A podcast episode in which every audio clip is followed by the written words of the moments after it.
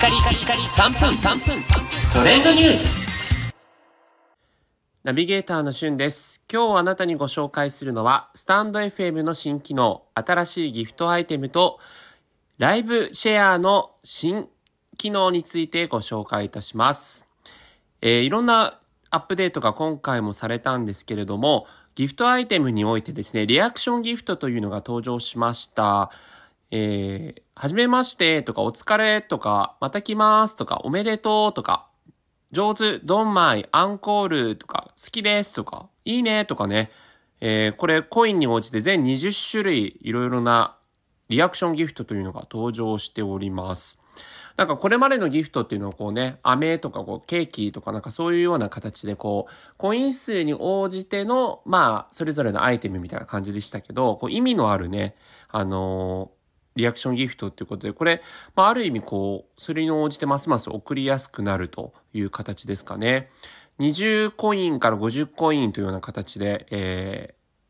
ー、新しいリアクションギフトありますのでね、ぜひあなたの気持ちをギフトで表現するということでやるのはいいんじゃないかなと思いました。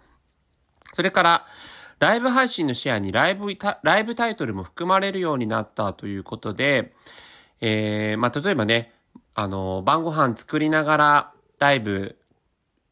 今日は皆さん何食べますかみたいな、えータイトルをつけて、ライブを始めた時に、まあ、それをこうシェアする機能がもともとありましたけど、そこにこうライブタイトルも入れた上で SNS シェアができるようになったということで、まあ、Twitter とかでね、こう開くときに、あの、投稿するときに、あの、わざわざ自分がこう打ち込まなくても、えータイトルがつついた上でできるので、さっとね、よりこう SNS シェアが